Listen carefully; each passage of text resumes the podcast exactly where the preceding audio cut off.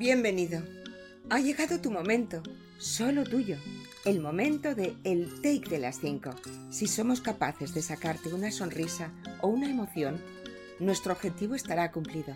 Ahora coge tu taza y disfruta. Este capítulo es especial. Le vamos a llamar Momentos Escogidos, ya que os vamos a ofrecer lo que a cada uno de nosotros nos ha llegado más al corazón, lo que ha hecho que nos emocionemos. Con estos audios, queridos oyentes, pretendemos haceros evocar una ilusión. Un amor, una amistad, un beso, un abrazo, un momento de rabia, un susto y, ¿por qué no? Unas lágrimas, un llanto o tal vez unas sonrisas o unas carcajadas. Con nuestras voces queremos llegar a vosotros para que disfrutéis tranquilamente con un té escuchando el take de las 5. Querido Francisco Bort, dime cuál es el audio que has elegido para esta ocasión y sobre todo, ¿por qué es especial para ti? Pues sin duda la canción Mediterráneo de Serrat, porque me hizo sentir, me apasiona la música, mi parte de mi familia fueron marineros y porque yo también nací en el Mediterráneo. Quizá porque mi niñez sigue jugando en tu playa. Y escondido tras las cañas duerme mi primer amor, llevo tu luz y tu olor por donde quiera que vaya. Y amontonado en tu arena guardo amor, juegos y penas.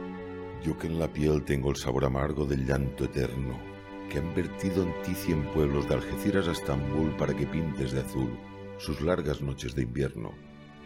A fuerza de desventuras, tu alma es profunda y oscura. A tus atardeceres rojos se acostumbraron mis ojos como el recodo al camino. Soy cantor, soy embustero, me gusta el juego y el vino, tengo alma de marinero. ¿Qué le voy a hacer si yo nací en el Mediterráneo? Y te acercas y te vas después de besar mi aldea. Jugando con la marea te vas pensando en volver, eres como una mujer perfumadita de brea, que se añora y que se quiere, que se conoce y se teme.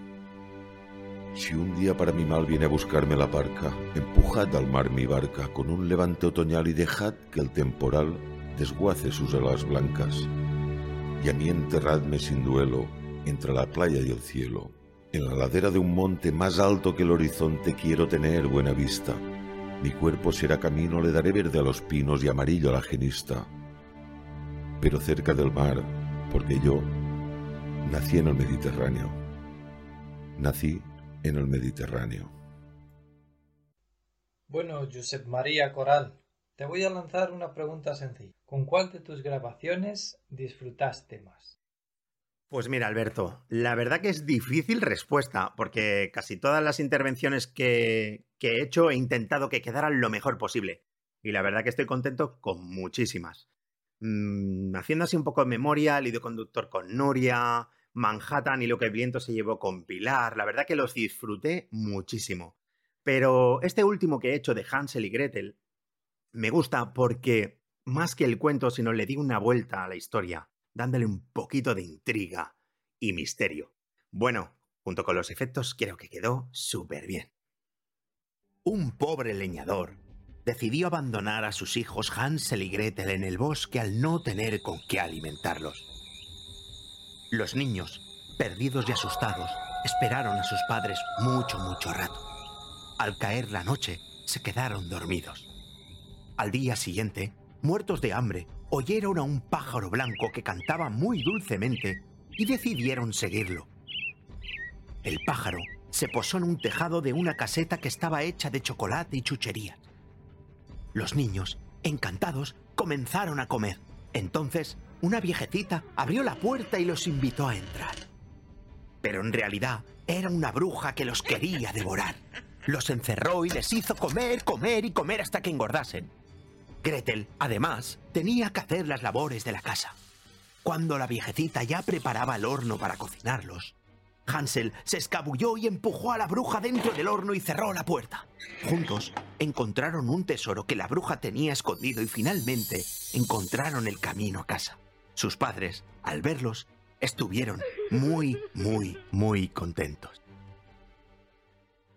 Querida compañera Mónica Cárdenas, me gustaría saber ¿Cuál de tus grabaciones para el Take de las 5 es tu preferida?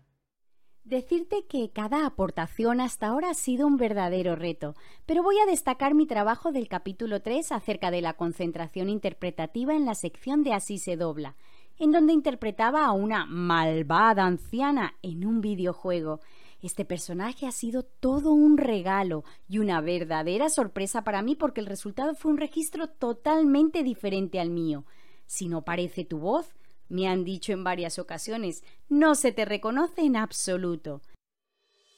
La concentración interpretativa comienza en casa y continúa durante el trayecto hacia la sala de doblaje. Es necesario ser conscientes en todo momento de que el doblaje va a exigir una gran concentración cuando se entra en la sala. El actor de doblaje transmite su mensaje utilizando su voz y su cuerpo. Para que la voz constituya un instrumento dúctil capaz de transmitir con la máxima eficacia las ideas y sentimientos contenidos en el texto, es necesario que sea suficiente en su alcance y resistencia, clara en su pronunciación, expresiva en sus entonaciones, intensidades, ritmos y timbres. En lo que respecta al cuerpo, el actor de doblaje cuidará su postura ante el atril. La actitud la dirigirá mediante la entonación y los matices. El gesto lo trabajará imitando en su rostro el rictus del personaje, lo que contribuye a la transmisión de las emociones al margen de la voz y del cuerpo, contará con dos grandes aliados, la memoria y los reflejos para reaccionar rápidamente a la hora de solucionar las dificultades en los takes. Por otro lado, también dispone de pequeños aliados que permiten enriquecer la interpretación, tales como el susurro, el grito, el silencio, el llanto, el canto y el ad-lib, que incluye respiraciones, gestos, risas, que se graban sin que los acompañe un texto y que pueden ser creados a voluntad del actor de doblaje. Para terminar, a continuación se muestra a través de un ejemplo práctico el resultado de conjugar todas estas herramientas, en concreto en el doblaje de un videojuego. Cabe decir que la técnica del doblaje del videojuego es diferente a la del cine, la televisión o el vídeo, ya que en muchos casos no hay ninguna que sirva de referencia e incluso a veces se graba la voz y después se crean las imágenes, lo que permite que el actor desarrolle su creatividad. Así que pongámonos voz a la obra y acción. En la vida y en la muerte damos gloria. Eres tú el padre de la niña.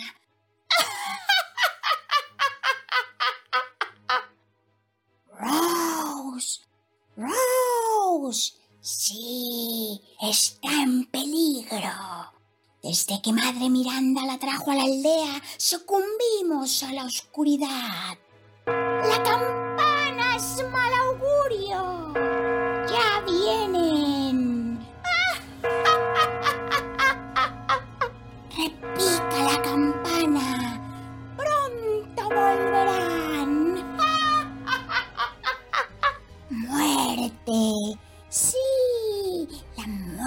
les ha visitado.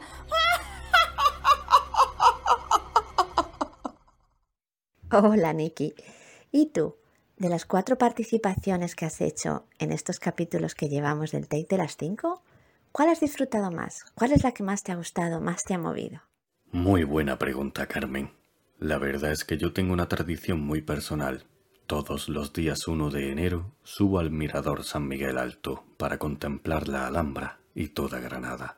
Así que por supuesto yo me quedo con Cuentos de la Alhambra, escrito por Washington Irving. Hallábase cierta mañana recostado el príncipe en su lecho, abierta la ventana de su cuarto para aspirar la suave brisa de la mañana, dejándose oír débilmente los trinos de los ruiseñores que seguían cantando sobre el mismo tema. Embebido y suspirando se hallaba nuestro regio cautivo, cuando he aquí que oye un revoloteo por el aire. Era un hermoso palomo, que perseguido por un gavilán se entró por la ventana y cayó rendido de cansancio al suelo.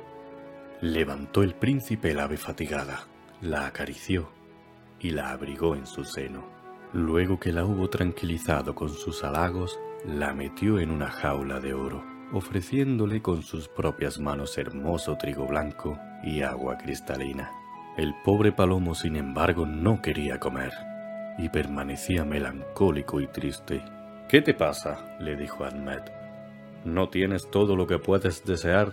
Ay, no, le replicó el palomo. Me veo separado de mi amada compañera y en la hermosa época de la primavera, época del amor. ¿Del amor? replicó Admet. Ave querida, ¿podrías explicarme tú lo que es el amor? Perfectamente, príncipe mío. El amor es el tormento de uno, la felicidad de dos y la lucha y enemistad de tres. Es un encanto que atrae mutuamente a dos seres y los une por irresistibles simpatías, haciéndolos felices cuando están juntos, pero desgraciados cuando están separados. ¿Acaso no existe un ser con quien tú te encuentres ligado por este vínculo del amor?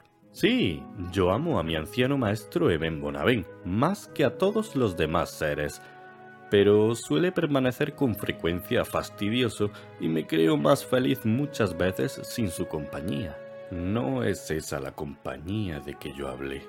Yo me refiero al amor, el gran misterio y principio de la vida, al sueño exaltado de la juventud, a la sombría delicia de la edad madura. Cada ser tiene su compañero.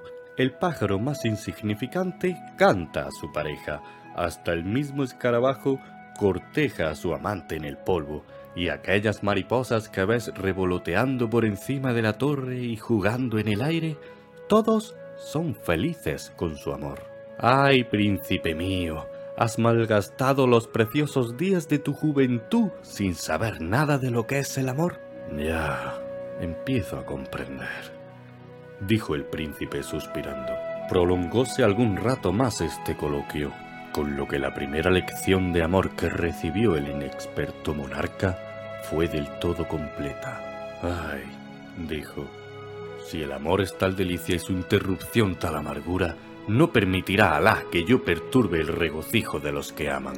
Y abriendo la jaula, sacó al palomo, y después de haberlo besado, lo puso en la ventana diciéndole, Vuela, ave feliz, y regocíjate con tu amada compañera en los días de juventud primaveral.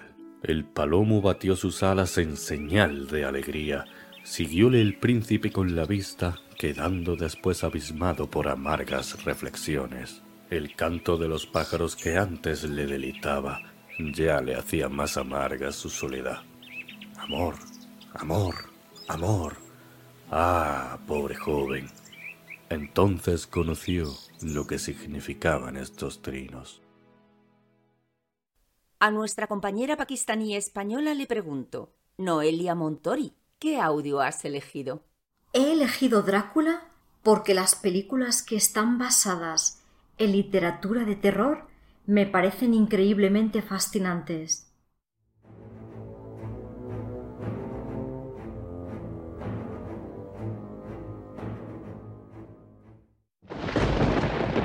El año 1462. Constantinopla había caído. Los turcos musulmanes se extendían por Europa con un ejército vasto y superior, atacando en Rumanía, amenazando toda la cristiandad. De Transilvania surgió un caballero romano de la Sagrada Orden del Dragón, conocido como Dracolia. La víspera de la batalla, su prometida Elisabetta, a la que él estimaba por encima de todas las cosas de la tierra, sabía que debía enfrentarse a un ejército insuperable, de donde quizá jamás regresaría. Los vengativos turcos lanzaron una flecha al castillo llevando falsas noticias de la muerte de Dracolia. Elisabetta, creyéndolo muerto, se arrojó al río. Dracolia regresó victorioso al castillo. Vio a Elisabetta tumbada en el suelo.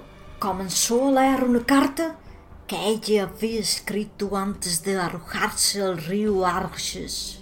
Y no pudo contener ni su dolor ni sus lágrimas. El sacerdote, sin piedad, dijo que Elizabeth estaba condenada por haberse suicidado, que así debía ser según las leyes de Dios. Draculia, presa de la ira, sacó su espada y la clavó en la cruz. Lo que simbolizó su eterno odio Dios desde ese instante. Buenos días, mi querida compañera Nuria Fersán. Mi pregunta es la siguiente. ¿Con qué grabación de todas las que has hecho en el take de las 5 has disfrutado más? Pues mira, Elena, he disfrutado con todas, pero si tengo que elegir una, me quedo con Bodas de Sangre del capítulo 2. Por un lado, me pareció fascinante meterme en la piel de esa madre desgarrada por la muerte de su hijo, ya que es un personaje con una intensidad dramática y poética incuestionable.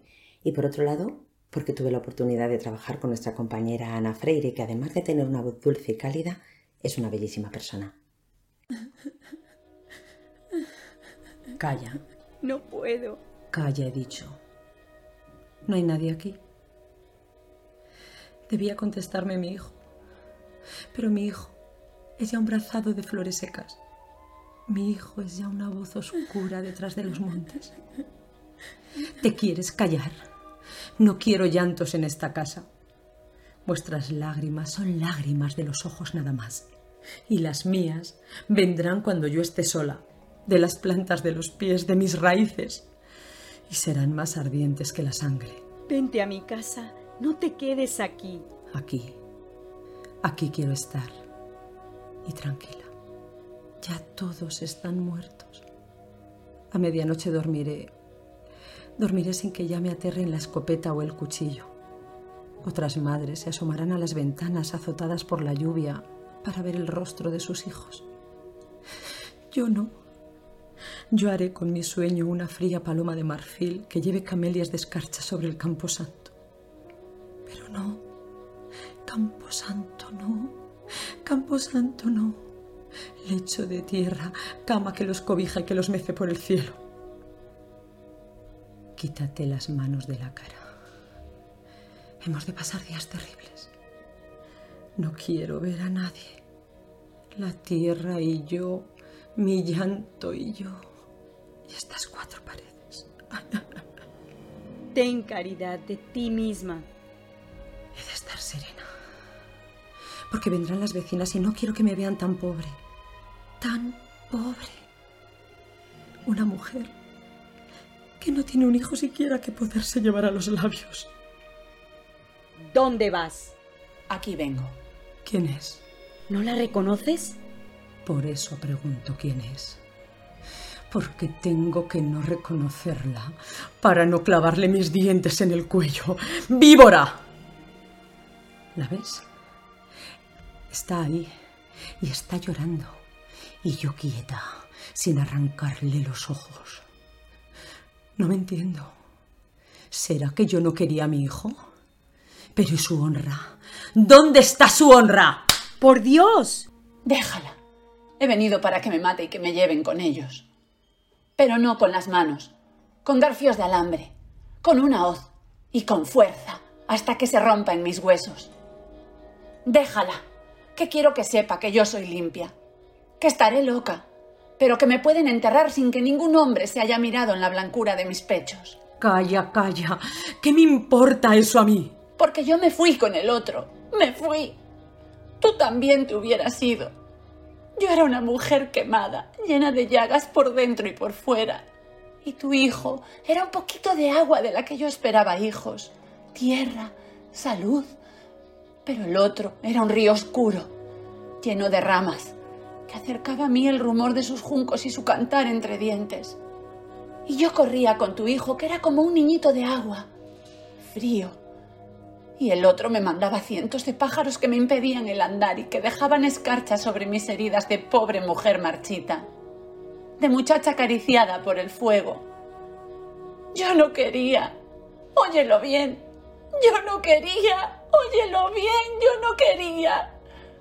Tu hijo era mi fin y yo no le he engañado, pero el brazo del otro me arrastró como un golpe de mar, como la cabezada de un mulo, y me hubiera arrastrado siempre, siempre, siempre. Aunque hubiera sido vieja y todos los hijos de tu hijo me hubiesen agarrado de los cabellos. Ella no tiene la culpa, ni yo. ¿Quién la tiene, pues? Floja, delicada, mujer de mal dormir, es quien tira una corona de azar para buscar un pedazo de cama calentado por otra mujer. ¡Calla! ¡Calla! Véngate de mí. Aquí estoy. Mira que mi cuello es blando. Te costará menos trabajo que segar una dalia de tu huerto. Pero eso no. Honrada. Honrada como una niña recién nacida. Y fuerte para demostrártelo. Enciende la lumbre. Vamos a meter las manos. Tú por tu hijo. Yo por mi cuerpo. La retirarás antes tú. Pero ¿qué me importa a mí tu honradez? ¿Qué me importa tu muerte? ¿Qué me importa a mí nada de nada? Benditos sean los trigos porque mis hijos están debajo de ellos, bendita sea la lluvia porque moja la cara de los muertos, bendito sea Dios que nos tiende juntos para descansar. Déjame llorar contigo. Llora, pero en la puerta. Hola, Pilar Olea. Me preguntaba con cuál de tus participaciones en el Take de las 5 te has sentido más cómoda, te ha gustado y te quedarías con ella. Pues a mí me gustó el poema Las hojas no caen, se sueltan, porque deja ver cómo la naturaleza nos habla del desapego. Las hojas no caen, se sueltan. Siempre me ha parecido espectacular la caída de una hoja.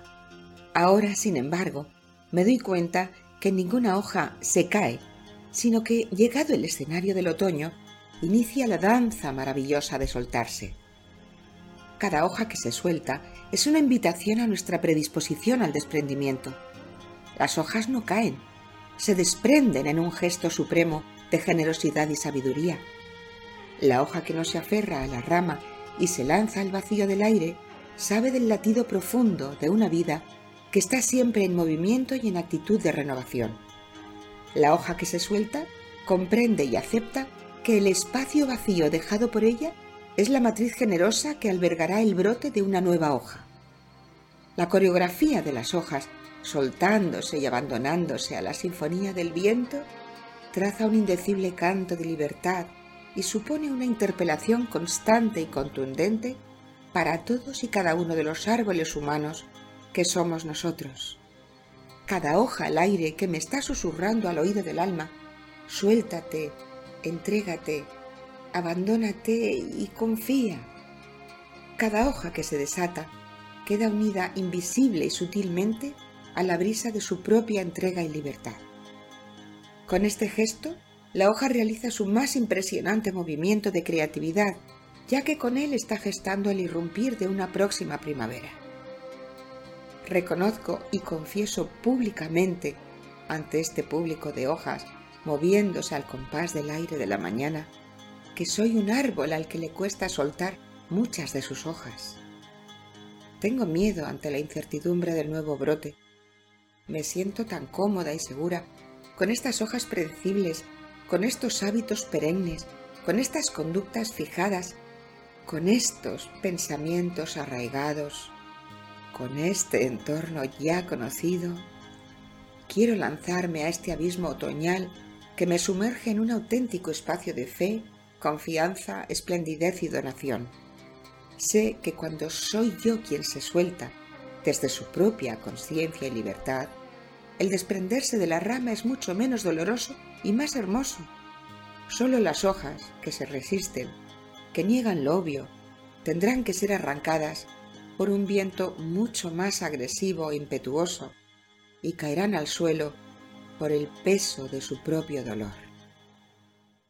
Y ahora estamos con Roy Stop. Dime, Roy, ¿cuál ha sido tu mejor intervención en el Take de las 5? Y lo más importante, explícanos, ¿por qué te gusta tanto? Estimado Josep, creo que mi mejor intento de compartir mi voz ha sido en el cuento de la resurrección del papagayo, ya que no tengo hijos y me ilusionó tanto buscar un cuento especial, contarlo para un público, buscar la música y montarla. Estoy muy satisfecho. Gracias. El papagayo cayó en la olla que humeaba. Se asomó, se mareó y cayó. Cayó por curioso y se ahogó en la sopa caliente. La niña, que era su amiga, lloró. La naranja se desnudó de su cáscara y se la ofreció de consuelo. El fuego que ardía bajo la olla se arrepintió y se apagó. Del muro se desprendió una piedra. El árbol, inclinado sobre el muro, se estremeció de pena y todas sus hojas se fueron al suelo. Como todos los días, llegó el viento a peinar el árbol frondoso y lo encontró pelado. Cuando el viento supo lo que había ocurrido, perdió una ráfaga.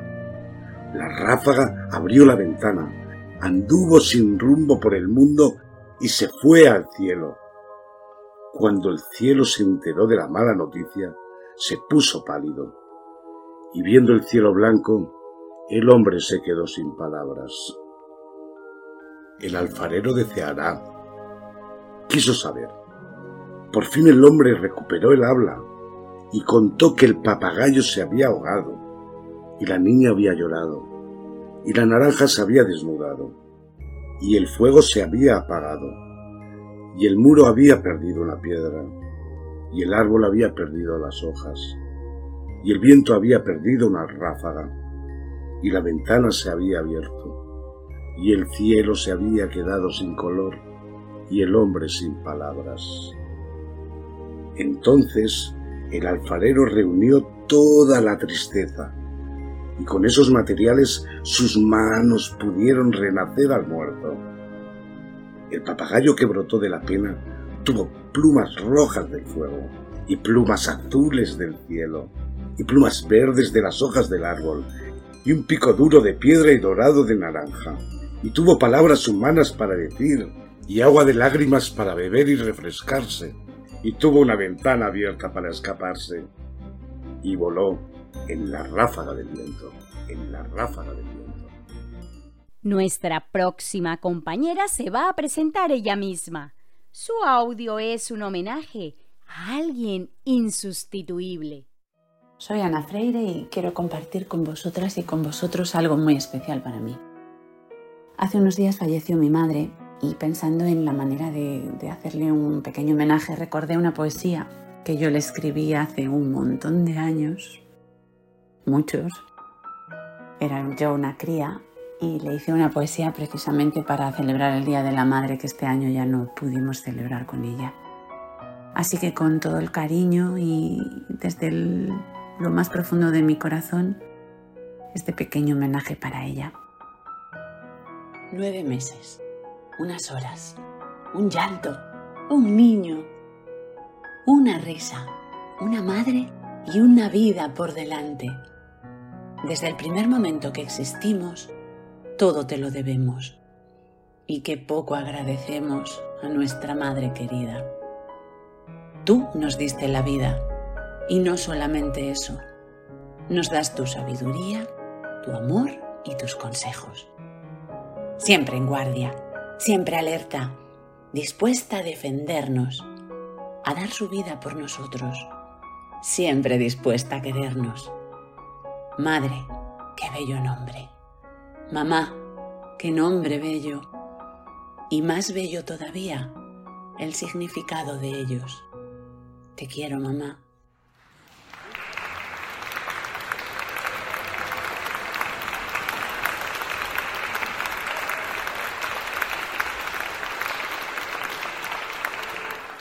Es tu momento, Alberto Sánchez. Cuéntanos qué audios has elegido y por qué.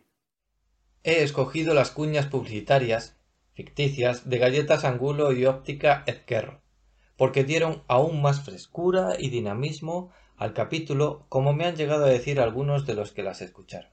¿De verdad? ¿Lo dice en serio? ¿Todavía no ha probado usted las galletas Angulo? Galletas Angulo. Las galletas que le entran por la boca y le salen por dos euros el paquete. Estaba esperando otra cosa, ¿eh? Pruébelas. Están riquísimas. ¿Tiene usted problemas de visión? No lo piense más y venga a Óptica Ezquerro. En Óptica Ezquerro podrá conducir sin gafas porque le graduamos las lunas del coche. ¿Que tiene usted la vista cansada? Le ponemos un sofá en las monturas. Óptica Ezquerro. Si no queda bien, le regalamos el bastón y el perro. Apúrese y visítenos. Estamos en calle Buenavista 8. Querida Carmen Díaz, ¿cuál de tus grabaciones en el take de las 5 te ha gustado más? En respuesta a tu pregunta, Noelia, te diré que la poesía del capítulo 3 muere lentamente, y es que para mí representa un antes y un después, el ser consciente de que la vida puede ser todo lo hermosa que uno quiera. Muere lentamente quien se transforma en esclavo del hábito, repitiendo todos los días los mismos trayectos, que no cambia de marca, no arriesga vestir un color nuevo y no le habla quien no conoce.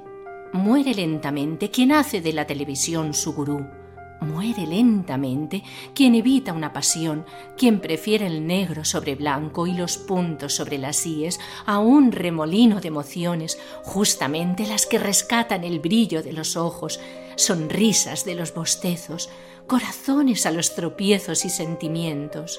Muere lentamente quien no voltea la mesa cuando está infeliz en el trabajo, quien no arriesga lo cierto por lo incierto para ir detrás de un sueño, quien no se permite, por lo menos una vez en la vida, huir de los consejos sensatos. Muere lentamente quien no viaja, quien no lee, quien no oye música, quien no encuentra gracia en sí mismo.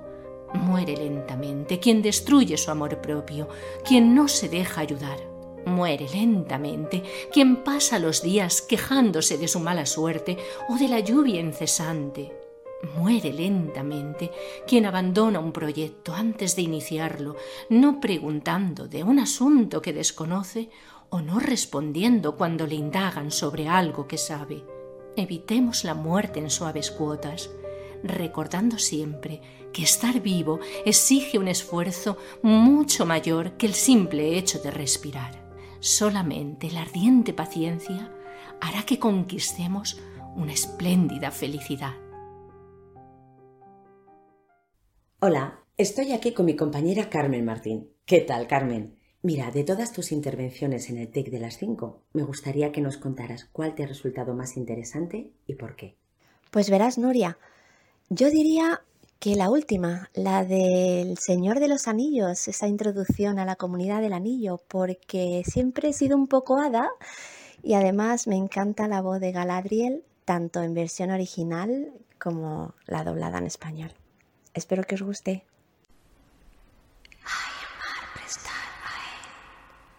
El mundo ha cambiado.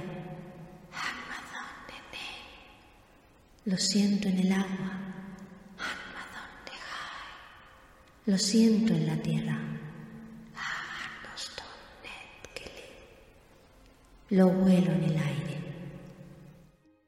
Mucho se perdió entonces, pero nadie vive ahora para recordarlo. Todo comenzó con la forja de los grandes anillos. Tres fueron entregados a los elfos, inmortales, los más sabios y honrados de todos los seres. Siete a los señores enanos, grandes mineros y artesanos de las cavidades montañosas. Y nueve, nueve fueron entregados a la raza de los hombres, que ansían por encima de todo el poder. En aquellos anillos residía el poder y la voluntad para gobernar a cada raza, pero todos ellos fueron engañados, pues otro anillo más fue forjado. En la tierra de Mordor, en los fuegos del monte del destino, el señor oscuro Sauron forjó en secreto el anillo regente para controlar a todos los demás. En ese anillo descargó toda su crueldad, su malicia, y su voluntad de dominar todo tipo de vida. Un anillo para gobernarlos a todos.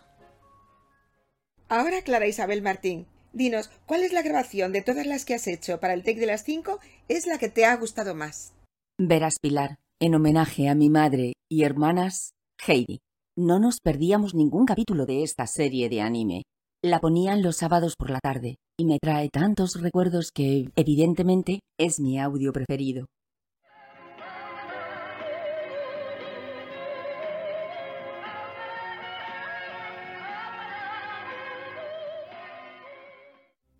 Heidi, hoy presentamos el capítulo 51.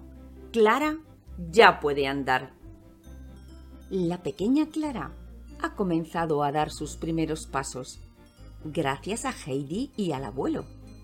Las niñas están muy contentas y han decidido escribir a la abuelita de Clara y a su padre para contarles sus avances. Abuelita, ya puedo tenerme en pie yo sola. Mm. Oye, ¿sabes lo que pienso, Heidi? Que no voy a decírselo tan pronto. ¿Por qué no? La abuelita debe estar muy impaciente. Es preferible esperar un poco todavía. Se lo diré más adelante cuando ya pueda andar del todo. Haré ejercicios todos los días hasta que consiga andar. Y entonces les daremos una sorpresa a papá y a la abuelita. Ah, de acuerdo. Ahora ya estoy segura de que podré andar. Clara. Podré hacerlo muy pronto. Muy pronto. Uno, dos. Uno, dos. Clara. Heidi. Buenos días, Pedro. Buenos días, Pedro. Ya estás haciendo los ejercicios. Sí. Heidi me está ayudando. Quiero darle una sorpresa a la abuelita. ¿Yo puedo ayudaros? Sí. Ven, dame tu brazo. Eres de mi altura. Así avanzaremos más rápido. Vendré todos los días cuando deje el rebaño. Le pediré permiso al abuelo. Así podré ayudaros. Me parece estupendo, Pedro. Seguro que te dejará. Cuando llega la tarde, Clara, Heidi y Pedro están agotados y hambrientos. El abuelo les llama para merendar. Me muero de hambre. ¿Qué nos habrá preparado? Yo también. Y además, estoy muy cansada. Sí, Clara, debes descansar. El abuelito nos habrá preparado leche caliente. Mm, yo también tengo mucha hambre. Cáscaras. ¿Y queso?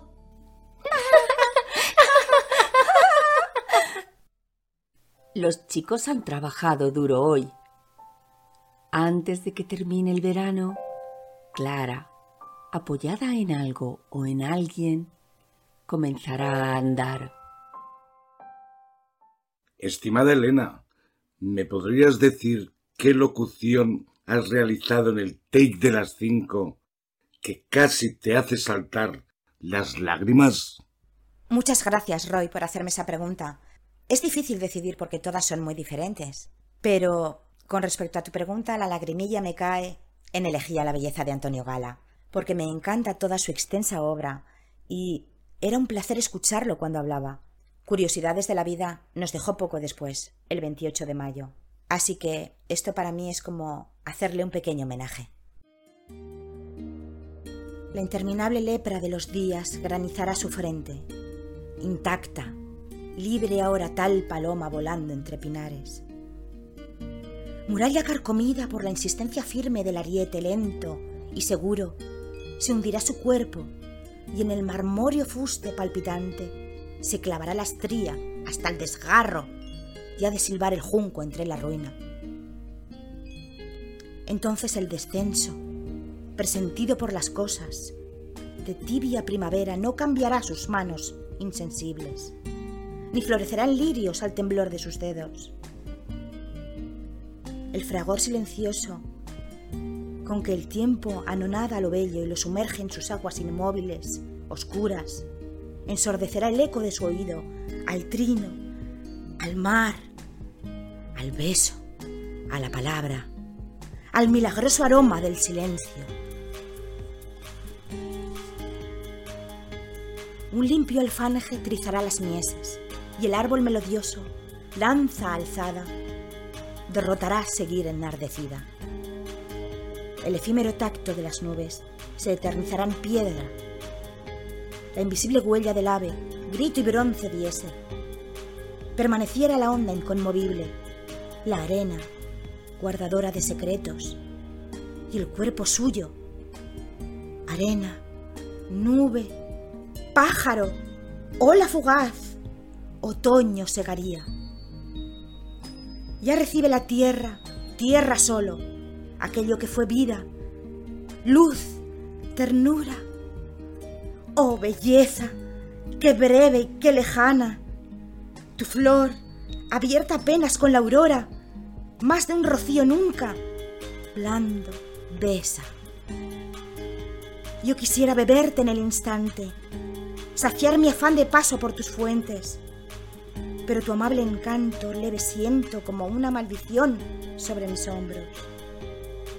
Porque como un olor te pierdes, cruzas la oscuridad, así la estrella rota desaparece apagadamente. Pero en los ojos tu recuerdo brilla y un sabor de tu sed queda en los labios. Eso es todo, eso es todo, eso es todo, amigos. ¡Qué rápido se pasó el verano! Esperando en el aeropuerto. Uf, de vuelta a casa. Volvemos a la rutina. Y los niños al colegio. Hay que preparar mochilas, libros, lápices de colores. Listo para iniciar una nueva temporada entrenando al equipo. Aunque no os lo creáis, estoy deseando practicar con la guitarra. Y yo de volver a mis clases de zumba. ¿En serio? ¿Queréis volver con los alumnos? ¡Qué pereza volver a las traducciones! Tengo que ponerme a tope con el curso de doblaje. Y yo voy muy retrasada por culpa de mi operación, pero ya estoy en forma. Yo ya terminé. Ahora me toca buscar estudios y mandar mi audiobook. ¡Qué suerte! Pues yo practicaré a tope, que quiero alcanzarte. Yo, después de las vacaciones, empezaré mis prácticas en estudio. Como soy el pequeño del grupo, siempre me dejáis el último, pero sabed que voy a ser un gran actor de doblaje y con el podcast estoy mejorando muchísimo. Esperamos que hayáis disfrutado tanto como nosotros en este capítulo tan especial de Momentos Escogidos. Y hasta aquí nuestro programa de hoy. Te esperamos en el próximo capítulo de El Take de las 5.